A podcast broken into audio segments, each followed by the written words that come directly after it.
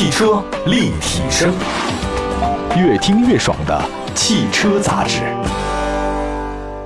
各位大家好，欢迎大家关注本期的汽车立体声啊。我们今天的节目呢，跟大家说一说消费升级的事儿啊。其实我也不太愿意说消费升级，因为对于我来讲，我消费老降级 啊。就这段时间身体不是很好，就是之前吧，我生病之前的话呢，我觉得我生活状态一直特别嗨。这嗨是什么呢？就是什么都想干，同时开展了三四条不同的业务线。啊，这个也做，那个也做，哇，真的是排的每天时间都很满。然后突然一崩，就是前两天感冒发烧啊，这个之后在家里躺了大概快一个礼拜啊，什么事儿都干不了。一发烧嘛，对吧？你没办法出门，你什么事儿也都做不了，就是天天只能刷剧啊，这个书也看不进去。后来呢，我这个想明白一件事儿啊，就是我以前总觉得如果不工作了啊，我可能就很辛苦啊，没钱挣嘛。但是我后来发现不会啊，因为我在家，我生病这些期间我也出不了门。每天吃的又特别的省，也没地儿去花钱，发现好像吃老本的话呢也够两年，所以也不着急了啊。好吧，当然我相信不可能所有人都像我一样，因为我这个年近半百啊。总的来讲的话呢，消费就不像那么以前那么嗨。可是对于很多年轻人来讲的话呢，还是希望有消费的啊。这个如果一个国家一个城市里面这个老年人比较多，他就没有消费，基本不怎么花钱，他不需要买房子，也不需要看这个买衣服，也没有什么去社交啊，去吃饭下馆子很少。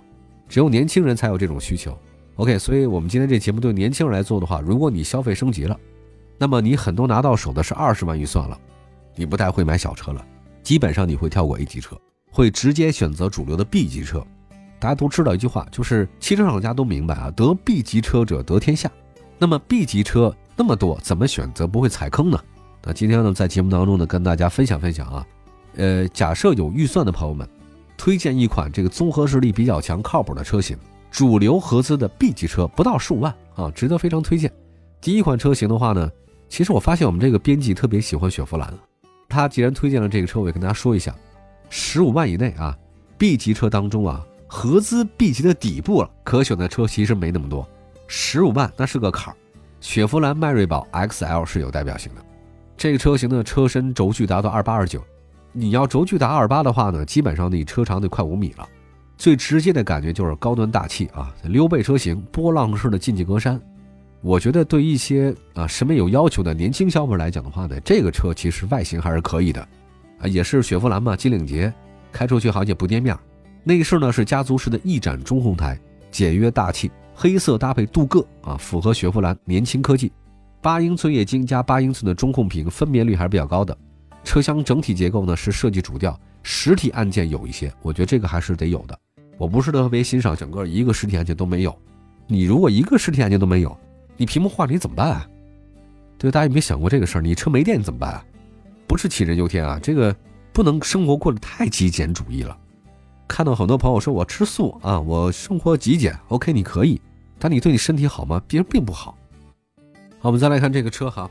这个雪佛兰迈锐宝 XL 呢，搭载的是 1.5T 四缸的涡轮增压，最大输出呢 124kW，190PS，满足国六，匹配是九速手自一体啊。大家都知道雪佛兰这个九速啊，开起来感受不错。当然，如果预算再充裕一点的话呢，加一万买配置低一档但动力高一点的 550T 低配，再加两万买配置水平相同 550T 的中配，排量更高 2.0T 涡轮增压，这个其实你的美式风格就有了。迈锐宝的 XL 啊，其实性价比呢确实是比较高，十五万左右。而且啊，它的三大件啊，就跟那 CT 四是一样的，底盘嘛，这个也差不多。那个发动机变速箱跟 CT 四一模一样。呃，但是有人说啊，这迈锐宝就是隔音稍微差了一点。另外还有人说它的优点是什么？外形不错，无论是前脸还是车尾，整个溜背还是挺好的。但是也有人说它的空间稍微小一点，它的内饰比较差，好像低了点档次。也是嘛，十五万。它把外形做好了，内在你就没法内外兼修了，对不对？再说第二个车型啊，这个车呢就不是十五万了，你再添点钱，加三万到十八万的级别，大众迈腾。提到迈腾啊，我就多余介绍的，因为这个历代车型啊，口碑累积啊，大众迈腾已经成为 B 级车里面最有代表性的车型。大众，你的品牌实力很强吧？稳重又大方吧？中期改款之后，迈腾它的实力很强。我就从外观上来看。这一代的迈腾呢，车头设计比上代很有个性，它那个进气格栅低了，宽了一点，它的攻击性很强了。以前吧，好像觉得迈腾这车挺中庸的，他发现在好像也开始犀利一点了啊。另外呢，二零二零款的车型比二零一九款最大的地方呢在车尾，车尾的设计呢是相当简洁，跟上一代的车型对比后发现啊，比如说它那个挪到后备箱盖正中间的那个字母，LED 的尾部呢是有变化的啊，这个改了。我听到一种说法，不是说以前好像你看啊 VW 那个迈腾 Magota 是在车的右巴拉底下，还是在那个 VW 标底下？这个是判断这个车是不是高档，因为以前辉腾在中间嘛，辉腾在 VW 下面啊，迈腾不是哈，还有速腾也不是，可能现在改了一下。其实迈腾像什么呢？用一句话来形容，它就像套修身的西装。你说它亮点嘛，好像也不是很亮；你说它缺点嘛，一点都没缺点。我觉得征战多年，在这个市场里面，大家的审美都趋同一致了嘛，对吧？你什么地方开这种车，大家都了然于心。什么场合该说什么话，他清清楚楚的，他不会给你过分，哎，他也不会给你丢面成熟稳重、精致啊，当然不是精致的利己主义者啊。所以迈腾这个车呢，基本上就这个状态。内饰方面的话呢，商务风；细节处的话呢，好像有些冰冷，就是这个车呢，你不亲近啊，不像什么那个 Mini Cooper 啊，或者说那个居家型的车型，你一上车之后吧，就觉得可可爱爱。但这个迈腾的话呢，它没有什么特别的设计，整体的空间感很好，就让你觉得你来这是工作的，你不是来休闲的，不是来度假的，开这个车你就是为了上班的，对吧？我觉得就这个车其实没有说一些品牌的眼花缭乱的什么噱头啊，有这个功能那个功能，这车没有，就是你该上班的那些功能就有了。动力上的话呢，依然大家比较熟悉的 1.4T、2.0T 低功和 2.0T 的高功三种版本，匹配七速双离合。跟 2.0T 搭配的是湿式双离合变速箱，动力方面的话呢，足够大家使用。这个车的优点非常多，比如说外形还可以，动力也不错，因为代替 2.0T 很不错，性价比很好，面儿也是很好，大致上是满意啊。但是呢，有人说这个迈腾最大的一个缺点就是内饰不好，内饰的话的自我塑料感又不太满意。还有呢，有人说这个车最大的优点和最大缺点都是一个事儿，最大的优点就是没什么特点，最大的缺点也是没什么特点。当然，最大优点也是这车没什么毛病。哎呀，Coco 香奈儿不是说那句话吗？当你没得选的时候，你就穿黑色，好像是他说的吧？就是小黑裙嘛，就是他搞出来的。那我觉得，当你不知道该买什么车的时候，好，OK，买迈腾，买大众，不会错，对吧？好吧，我们那个休息一下，一会儿呢再看这次呢最低不到十五万主流的合资 B 级车都有哪些，马上回来。汽车立体声。回到节目当中，这里是汽车立体声。今天跟大家说说，我如果你的预算达到快十五到二十万之间，有哪些主流合资的 B 级车呢？供大家选择。因为你到这个份儿上之后吧，你就不用买 A 级车了嘛。B 级车的话足够大，足够有面子。那么刚才说到了一个迈腾，一个是雪佛兰的迈锐宝。那么接下来的话呢，说这个车呢，绝对是值得大家一提的，就是本田雅阁。当年啊，本田雅阁中级车的这个小四强，第十代本田雅阁。颜值上啊，真的是挺能打的。我觉得雅阁这次是铁了心得改了。它那个车很矮，溜背造型。以前雅阁是很中庸的，很商务的。现在发现，哦呦，这个很难哦。你想想看，一个车你怎么能又兼顾动感，又兼顾商务？这个是不太容易做到的。但雅阁呢，基本上努力做到这一点。比如说思域，思域上获得的可能设计风格到更大尺寸的雅阁上了，尺寸更大，这个尾部造型的话呢，也比较复杂。我觉得其实雅阁，它的这种前后左右的这种风格，有点像工程师美学。工程师美学是什么？就是多余都没有，就让你觉得极简，或者说让你觉得我每一个道理都是有存在的理由的。哎，你不会觉得每一个功能没用。你要说给你带来多大愉悦的享受，好像也没有特别多享受，就是功能放第一位，视觉放第二位。哎，实用性摆在前面，这就是很多 IT 男大概就是这个样子的。那我觉得雅阁就是典型这种方式方法，工程师实用永远放第一位，其他的放在后面。另外再看一下这个 2.0T 加 10AT，在海外版这个总成没出现国内车型上，取而代之的话呢是目前国内版的 1.5T，为了增加加 CVT。就之前啊大家都说你雅阁 2.0T 10AT 干嘛不来啊？后来雅阁说了便宜吗？我这加 1.5T 加 CVT 这个价格便宜，你们能接受啊？我真把 2.0T 10AT 拿过来卖的不好，对吧？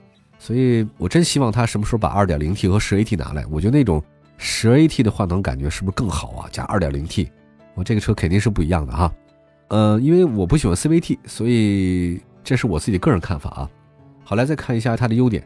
很多人说它优点第一，外形很帅气，这个轮毂很黑化，星空蓝的车漆看起来很亮。还有一个优点是外表很漂亮，科技感很强，加速很好。过弯转向精准，方向感很好。还有人说优点是省油，中规中矩。呃，地球梦科技还是不错的。但是有人说雅阁的缺点，高速的时候的胎噪太明显，城市开不感觉，但跑高速的时候吧，觉得噪音太大了。我发现大家反映这个雅阁的就是跑高速噪音太大的人非常之多，看来噪音是真大。好吧，再说一下，如果您再往上，不是二十万空间了，是二十五到三十这个空间当中啊，我觉得豪华品牌一定得是首选了。首选什么？那一定是 BBA。奥迪呀、宝马、奔驰，这个一定是比较坚挺的。我觉得这个预算，如果你要买宝马三或奔驰 C 的话呢，肯定是拿不下来。我觉得还有一个可以选的，只有奥迪 A4L，三十万以内是有很大的优惠啊，这个值得入手。啊，这次的奥迪 A4L 的话呢，大家明白啊，它那个车头扁平化处理的视觉重心下降了，宽体的感觉了，加上运动悬挂呢有一些降低，所以奥迪 A4L 的话运动范十足。呃，新款的奥迪 A4L 的座舱呢，依然是原来的配方，熟悉的味道，碳纤维的饰板，红色的地缝线，大面积的阿尔坎塔拉的面料，坐在这个车里的话呢，就运动感十足了。改款之后的话呢，它有一个升级一块十点一英寸的触摸式悬浮屏，代替了老款的旋钮按键。另外呢，新车的车机系统的话呢，基于安卓而来的这种系统也不错啊，奥迪 Connect 互联技术还是可以的。还有一个新款奥迪 A4L 的话呢，用了 2.0T 涡轮增压发动机加七速双离合变速箱。表现呢是没有拖后腿的，这个车型在油门初段很好，大家记住啊，就是大众的这种涡轮增压发动机在初段的感觉真的是特别澎湃，小到 1.4T，大到 2.0T，就是那个脚一下去的话，你马上就有，再加上双离合变速箱，就是你会觉得这个车怎么那么好开，这个就是很有意思哈。尽管车很大，它就好开，油门调的很好。我觉得车不在于大，我觉得有时候调教很重要。我发现我开了很多，就是不同的车型，你有对比之后，一脚油下去就脚尖触碰那个油门踏板，那个感觉太不一样了，真的太不。咱先不说停车这事儿，咱就说那个油门，就是你那脚往下一踩，那个感应的那种感觉，这个调校每个厂家差别非常之大。毋庸置疑，有特别棒的，有很贼的，也有些调的很中庸的，有些调的很激进的，有些很沉的。我就发现。在所有的调完之后，我发现我我也不是大众吹啊，真的，这个我也有很多其他车型，我发现大众调的真的是很好的。你会发现大众的油门响应，它的那个涡轮增压和双离合变速箱匹配的非常好。你多开了就知道了。我也不是说给谁做广告啊，我就是多开了之后，你会发现你开的这种涡轮增压的车带双离合的，在城市的拥堵路段如鱼得水，大概就是这种感觉。咱不说高速，咱就说在城市开，确实是很舒服。我觉得在这个预算之下的话呢，二十五万到三十万之间，大家可以买到非常多的车型，可以不带四驱，日常开更省油，还有带豪华动感车型的，然后可以带 S Line 套件的啊，我觉得可以选择一下吧，因为现在奥迪的打折打的比较狠一点。好吧，说到这么多啊，我觉得消费升级以后，大家呢可能会跳过 A 级车，直接选择 B 级车。今天选择了主流合资 B 级车，十五万雪佛兰迈锐宝 XL 这个车型可以。大众的迈腾十八到二十万之间，二十到二十五之间可以选择一下本田雅阁。那么在二十五到三十之上，你可以选择 BBA 的车型，当然只有一款你能选择奥迪 A4L。